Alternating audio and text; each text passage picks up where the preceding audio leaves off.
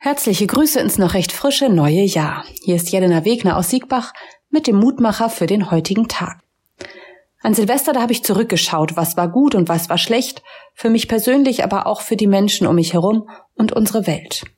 Und ich habe nach vorne geschaut, was erhoffe ich mir, was soll besser werden im kommenden.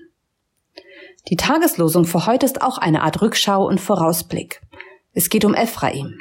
In der Basisbibel steht als Überschrift über den Abschnitt ein Bild der Hoffnung, Rückkehr des verlorenen Sohnes.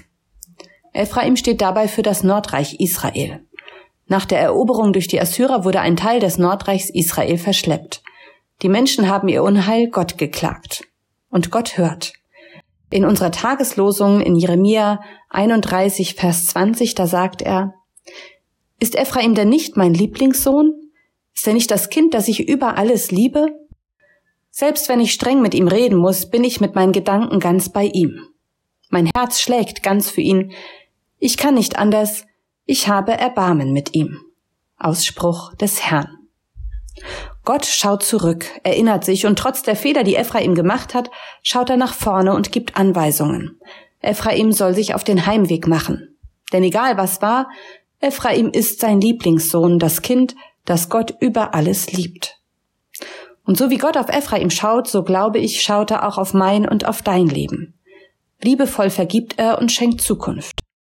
Wenn ich verstrickt bin in Streitigkeiten oder mich verrenne und nicht weiß, wie ich wieder den richtigen Weg finden soll, wenn ich Fehler mache und Menschen verletze, Gott verurteilt mich nicht. Er verurteilt meine Taten, sagt mir knallhart ins Gesicht, was nicht gut ist, aber er zeigt mir auch den richtigen Weg auf und nimmt mich an die Hand. Seine Liebe in all dem, die bleibt. C.S. Lewis hat folgende Worte dafür gefunden. Gott liebt uns nicht, weil wir liebenswert sind, sondern weil er die Liebe ist. Und ich glaube, nur so kann es gut werden. Ich möchte dich noch einladen, mit mir zu beten.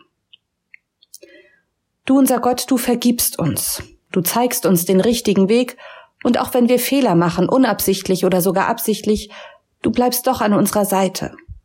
Deine Liebe ist größer, als ich verstehen kann und doch halte ich genau daran fest, daran, dass es nichts gibt, das uns von dir trennen kann. Wenn unsere Herzen kalt bleiben, dann glüht dein Herz umso mehr. Wenn wir in unseren Schwächen gefangen sind, dann führt dein Erbarmen uns in die Freiheit. Daran glaube ich, so sei es. Amen. Bleib behütet bis zum nächsten Mal.